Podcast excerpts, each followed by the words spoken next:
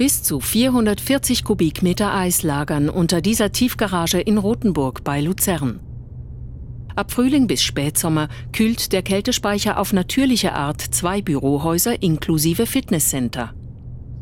Dieser Eisspeicher hat den großen Vorteil, dass wir im Sommer kühlen können mit Gratisenergie, die wir im Winter hergestellt haben. Wir brauchen keine Kältemaschine.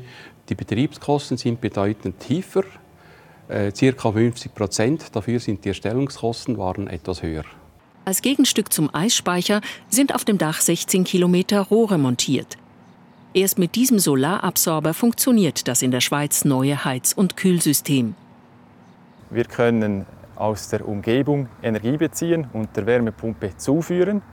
Andererseits können wir im Herbst Energie in den Eisspeicher bringen, wenn er im flüssigen Zustand ist, damit wir im Winter wieder parat sind für die neue Heizperiode.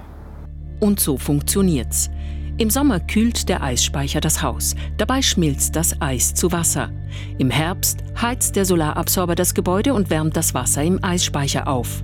Im Winter wird mit diesem Wasser geheizt. Es kühlt sich ab und wird wieder zu Eis. Im Frühling schließlich wird dem Eis letzte Wärme entzogen und mit dem Solarabsorber geheizt.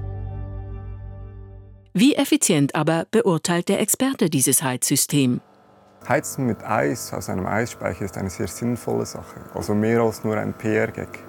Der Vorteil liegt natürlich darin, dass man die Wärme, die man braucht, im Winter selbst generieren kann, kommt also vom eigenen Dach und muss nicht zugekauft werden. Auch diese Anlage benötigt natürlich Energie. Mit den Solarpanels auf dem Dach können allerdings 70 Prozent davon selber produziert werden. Das senkt die Kosten zusätzlich.